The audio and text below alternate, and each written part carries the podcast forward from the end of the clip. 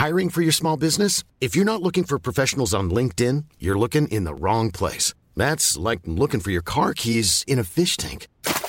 LinkedIn helps you hire professionals you can't find anywhere else, even those who aren't actively searching for a new job but might be open to the perfect role. In a given month, over 70% of LinkedIn users don't even visit other leading job sites. So start looking in the right place. With LinkedIn, you can hire professionals like a professional. Post your free job on linkedin.com/people slash people today.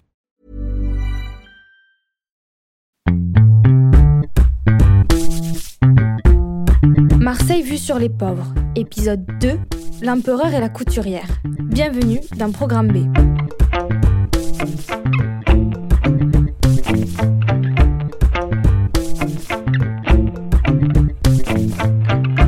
L'empereur, c'est le nom qu'on donne à la maison empereur, vieille quincaillerie de Marseille. Pour les touristes en recherche d'exotisme social, c'est le must. Une quincaillerie où on chine les objets du quotidien du siècle dernier. Mais avant de retourner à l'empereur, je vous amène chez Sylvain. Sylvain habite la rue d'Aubagne. Elle est voisine des immeubles qui se sont effondrés et en cette belle après-midi d'été, le bruit de sa machine à coudre rythme les allées et venues des touristes de sa rue. Marseille, c'est très joli, mais bon. Les touristes, ils viennent à un moment donné, ils ne venaient pas ici, hein, les touristes. Avec beaucoup de casse. Les touristes, ils viennent beaucoup depuis quand De, depuis bien 6-7 ans, on les voit plus, de touristes. Avant ça, on les voyait pas.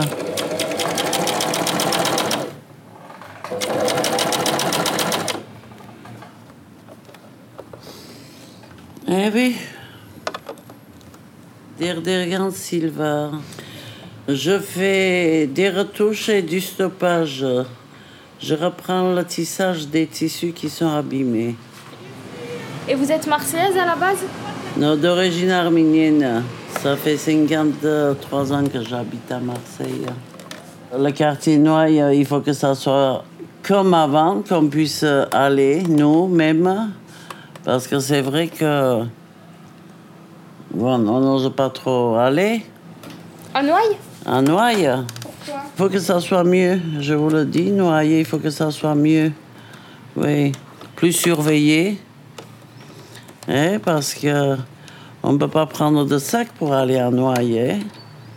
Oui, on a toujours peur de se faire voler ou le, le téléphone ou le porte-monnaie parce que mon mari, deux fois, il s'est fait voler le porte-monnaie. C'était comment Noailles à l'époque quand vous êtes arrivé? À l'époque, magnifique, vraiment magnifique. Le bon poisson, on pouvait aller acheter tout ce qu'on voulait. Et bon, on se régalait. Tous aller dans ce marché. Et maintenant, bon, on vous dit franchement, on n'ose pas trop aller. Des tonnes de gravats. Voilà en quelques secondes ce que sont devenus les immeubles des numéros 63 et 65 rue d'Aubagne. Le 63 en arrêté de péril a entraîné dans sa chute le 65 où vivaient 12 personnes. À quelques mètres de là, le choc initial laisse la place à la colère. Ils laissent mourir nos quartiers exprès, tout s'écroule. Il y a ma copine qui est sous les décombres. Tout ça, c'est parce qu'ils laissent mourir la ville exprès. Je me rappelle, j'étais sur l'autoroute. J'étais parti en Arménie. On me téléphone, on me dit tu peux plus rentrer dans la rue. Tout est fermé. Bon, de toute façon, on se doutait, hein, parce que un mois avant, il y a eu un accident, vous savez, là. Il y a des pierres qui sont tombées de la toiture et personne n'a tenu compte. Personne. Et ils auraient dû faire quelque chose bien avant. Eh bien, écoutez, je vais vous dire, j'ai trop mal au cœur pour tous ces gens qui sont morts.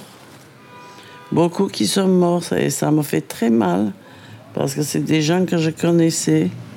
C'était vos voisins en fait. C'était des voisins, c'était des clients qui venaient chez moi. C'était une femme de ménage qui travaillait en face, une femme adorable. Eh bien voilà, je sais pas quoi vous dire. Ils attendent toujours à la dernière minute. À la dernière minute, c'est trop tard. Tant qu'il n'y a pas de danger, personne ne bouge. Quand il y a eu ce danger, ben, Dans la journée, je ne sais pas, ou dans la semaine, on était 1500 déjà à l'hôtel. Moi-même, j'étais à l'hôtel. Vous êtes resté combien de temps à l'hôtel avant de revenir ici? Un mois et dix jours. Et vous êtes quand même revenu à Noailles? Ben, je suis revenu à Noailles parce que j'aime bien ce quartier. Disons, c'est mon quartier. Hein?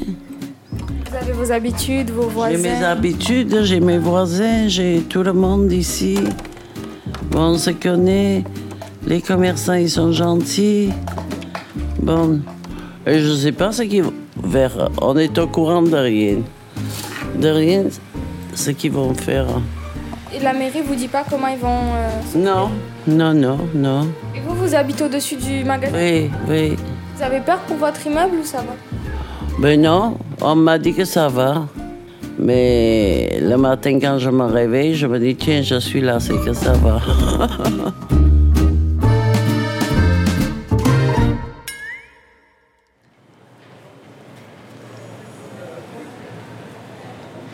Devant la maison empereur, il y a un écriteau pour, euh, décrire un peu l'histoire de, la quincaillerie. Donc il est écrit La maison empereur est une des plus vieilles quincailleries de France. François Empereur, taillandier, s'installe d'abord dans la quincaillerie créée en 1827 par Eugène Bolfrat près de la Bourse. La maison compte plus de 30 000 références avec quatre spécialités importantes la quincaillerie générale, l'art culinaire, la coutellerie et la droguerie.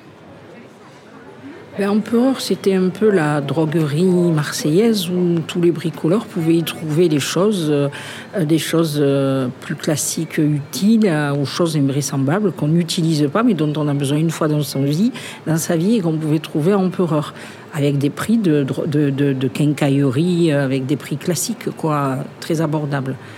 Aujourd'hui, Empereur ben, suit un peu changement du quartier. Euh, ça devient un peu un musée. D'ailleurs, ils ont l'activité de musée euh, sur, certaines, sur certaines choses. Enfin, moi, je pense que c'est un- une boutique qui, qui s'exclut de la vie du quartier, qui a une, une grosse activité économique, mais sans les gens du quartier. À cause des prix. Ah oui, c'est hors de prix ici. Euh, ben, je sais pas, tout à l'heure on verra combien on va payer notre café ici. Je vois que la mode Arcopal revient. Euh, 2 euros l'assiette. C'était le service euh, qu'on avait nous dans la cuisine pour tous les jours, euh, service de table. Donc euh, forcément, euh, ça ne s'adresse qu'à une clientèle et qui est peut-être la clientèle nouvellement installée, euh, les habitants nouvellement installés sur ce territoire, mais absolument pas les gens qui sont victimes du mal logement, de l'insalubrité, du chômage, enfin voilà quoi, et qui sont majoritairement présents sur ce quartier.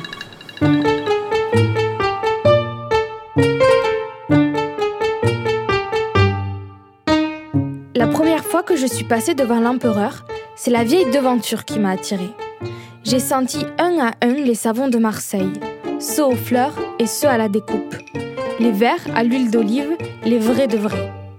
Je cherchais du savon au lait d'ânesse parce qu'on m'a dit que c'était bien. Les prix affichés étaient fous et il y avait rupture de stock. Comme les autres, j'irais d'aller en aller sans chercher quelque chose de précis, sans avoir besoin de grand-chose. J'irai comme on erre dans un musée. Un musée avec 200 ans d'histoire. 200 ans de petite mamie qui venait chercher un ustensile en bois, un couteau qui coupe bien, une ampoule dont la lumière jaune rappelle celle des bougies, de grandes jarres ou de délicats services de vaisselle. Comment je sais tout ça? Je l'ai lu sur les murs. Ici, tout aspire à nous aspirer dans le passé. Si la raquette à tapis est à 12,30 euros, si les 8 bougies sont à 13,60 euros, si l'étendoir pliant sur roulette est à 169,10 euros, c'est parce que touristes, avec nos produits, on achète un bout d'histoire et de folklore marseillais.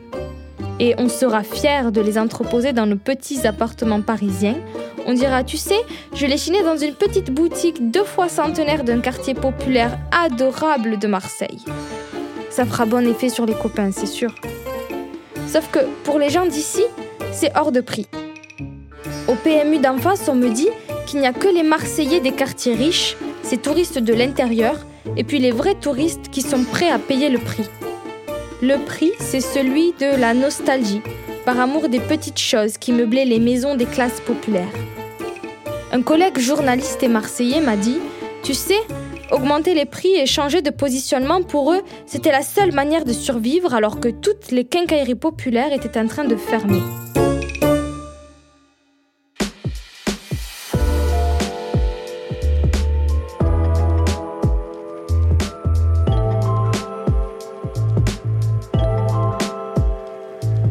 Pour 150 euros, toutes charges comprises, tu peux dormir dans la maison de l'empereur.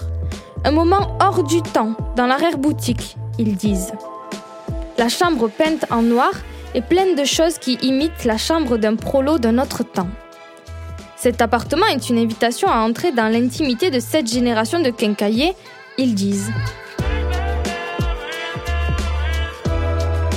Les doigts encore gras d'avoir tripoté tant de savon, je monte à l'étage, tout en haut, où est niché un salon de thé.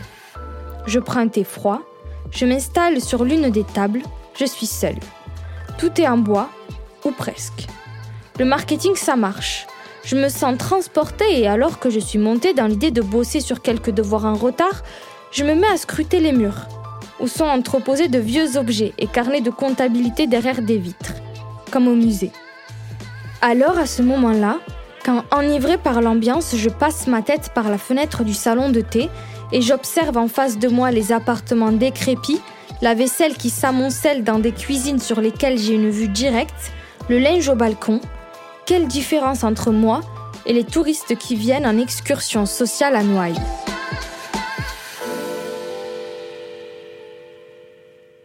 Nassera Benmarnia, citoyenne marseillaise. Vous avez aussi une activité militante à Marseille alors une activité militante depuis mon plus jeune âge, puisque mon papa était, mes parents étaient des gens issus d'immigration très engagés.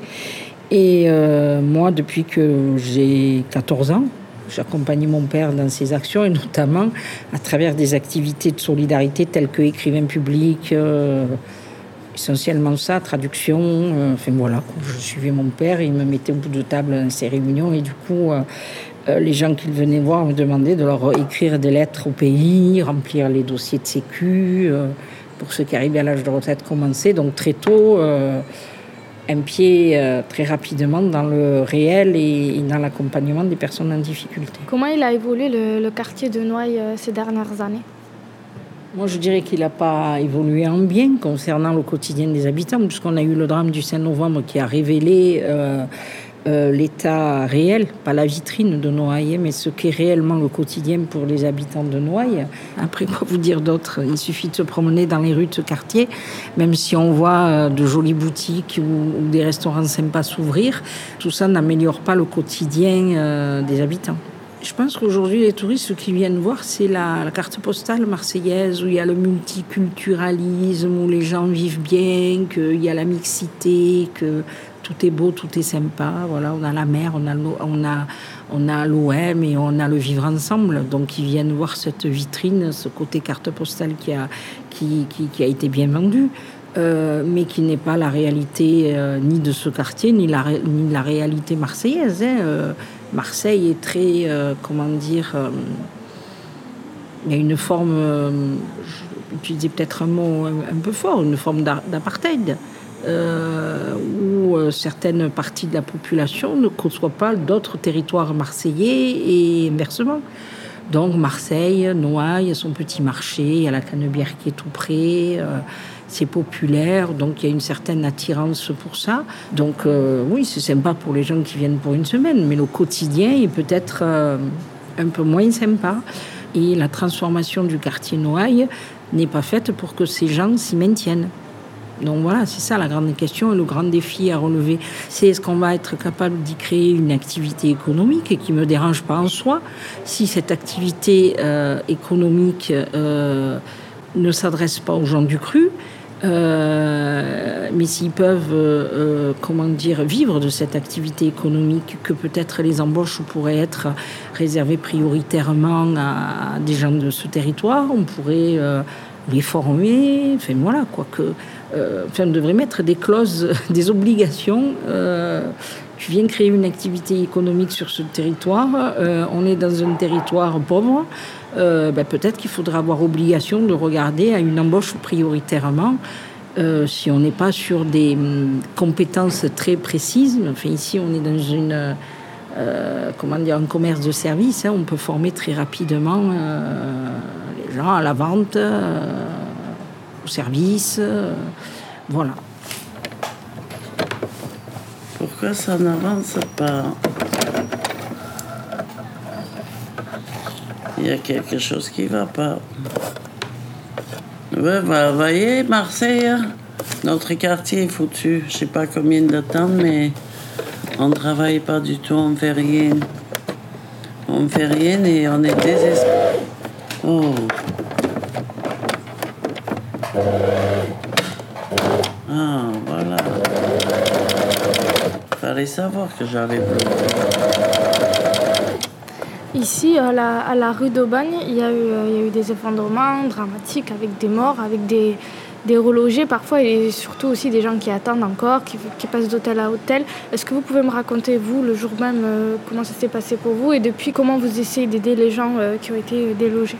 Je reçois un coup de fil à 9h25 et on me dit Est-ce que tu es au courant À côté de chez toi, il y a deux immeubles qui se sont effondrés.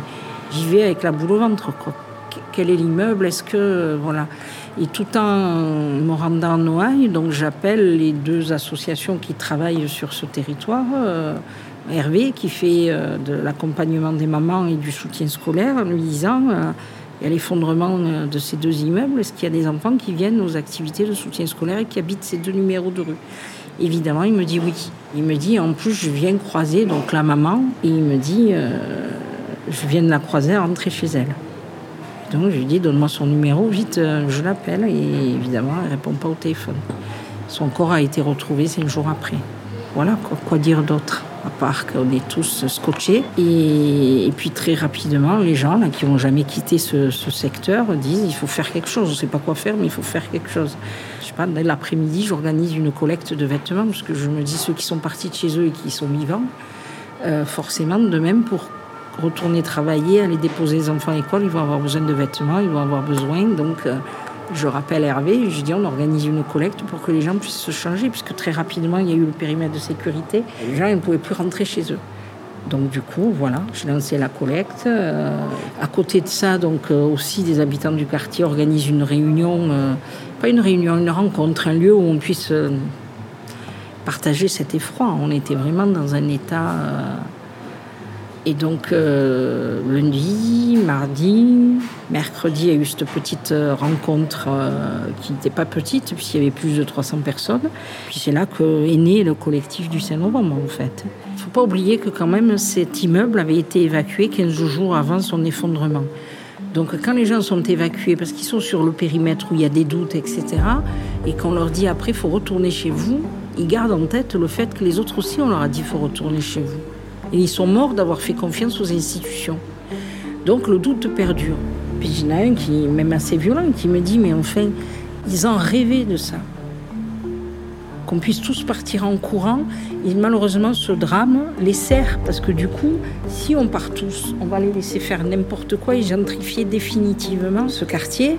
Euh, ils rêvaient de nous chasser, on a résisté et c'est maintenant qu'il faut qu'on soit fort de cette résistance parce qu'on ne peut pas leur faire cette fleur de partir en leur disant ouais, ouais proposez-nous un logement sécurisé. Non, c'est pas possible à admettre. Ils ne seront pas morts pour rien.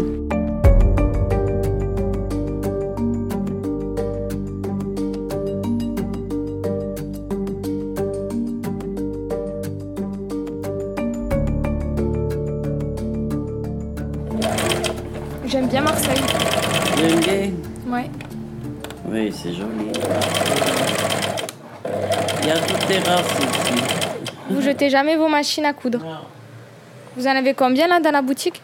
Une, deux, trois, quatre, cinq, six, sept, huit. Il y en a que deux qui marchent. Le reste. c'est pour la décoration? Mais non, il faut que je donne à réparer. Si ça, ça marche pas, on prend au moins j'ai l'autre bonne. Comme on a des difficultés financières, on attend. On ne sait pas d'où ils viennent, vous savez, ces petits voleurs-là. Ça fait un peu mal au cœur, surtout quand ils volent aux touristes. Ça, ça nous fait mal. Parce que dans une ville, il faut des touristes aussi. Il faut, s'il n'y a pas de touristes, c'est pas bon. Pour le commerce Pour le commerce, pour tout. Bon, le commerce, je vais vous dire, moi, je travaille pas beaucoup avec les touristes, mais c'est agréable. Au Vieux-Port, vous voyez le petit train qui amène les touristes, Notre-Dame de la Garde, et puis les bateaux pleins des, des gens qui vont au Château d'If. Il faut. Où il n'y a pas de touristes, cette ville est morte. Il y a beaucoup de gens là que les maisons ça a été démolies, ils ont été en dehors de Marseille. On pleure quelques mois, après on s'habitue. On s'habitue à tout dans la vie. Même à quitter Noailles Même à quitter Noailles, moi je vous dis franchement, j'adore. Par moments, je me dis, oh là là, j'ai mes voisins et tout et tout. Après tout, je me dis, et quand ça klaxonne comme ça la nuit, je deviens folle, je me dis, je vois que j'aimerais un endroit calme, calme. C'est vrai. Oui. Quitter Noyer, moi, ça me gêne pas, hein. Bon, je suis à Noyer parce que j'ai mon travail. Vous trouvez pas que c'est un peu étouffant? Étouffant, les immeubles un sur l'autre, un sur l'autre. C'est étouffant. Il n'y a pas assez d'air. Les gens, ils vont dans, dans des quartiers que ça c'est aéré. Et il y a la verdure. Il n'y a pas de verdure à Marseille. Il n'y a rien. J'attends ma retraite. Dans un an, je m'en vais. Vous avez quel âge, ça 65. 65, donc à 66 66, je pars. Ben, je vous dis franchement, moi aussi, je languis de partir. hein. Oui, oui, je languis de partir. Pourtant, dans ce quartier, je reviens, ou je reviens, ou je reviens pas, je sais pas. Ouais. On verra l'année prochaine. On verra, on verra. C'est le temps qui nous dira. Bon, allez, je vous laisse tranquille. Merci beaucoup. Fini Ça y est. Et que, où c'est que je vais passer ça? Sur Binge Audio. Ah oui, je sais pas. Binjojo.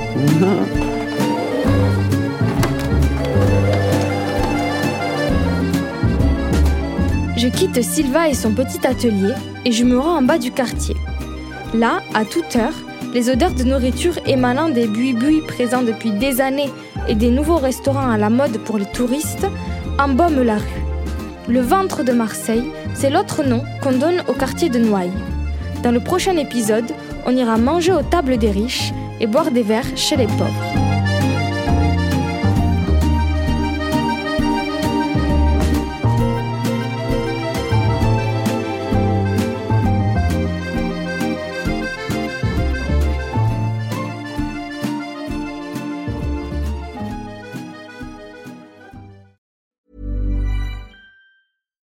Deserves the best, and there's no better place to shop for Mother's Day than Whole Foods Market. They're your destination for unbeatable savings, from premium gifts to show-stopping flowers and irresistible desserts. Start by saving 33% with Prime on all body care and candles. Then get a 15-stem bunch of tulips for just $9.99 each with Prime. Round out Mom's menu with festive rosé, irresistible berry chantilly cake, and more special treats. Come celebrate Mother's Day at Whole Foods Market.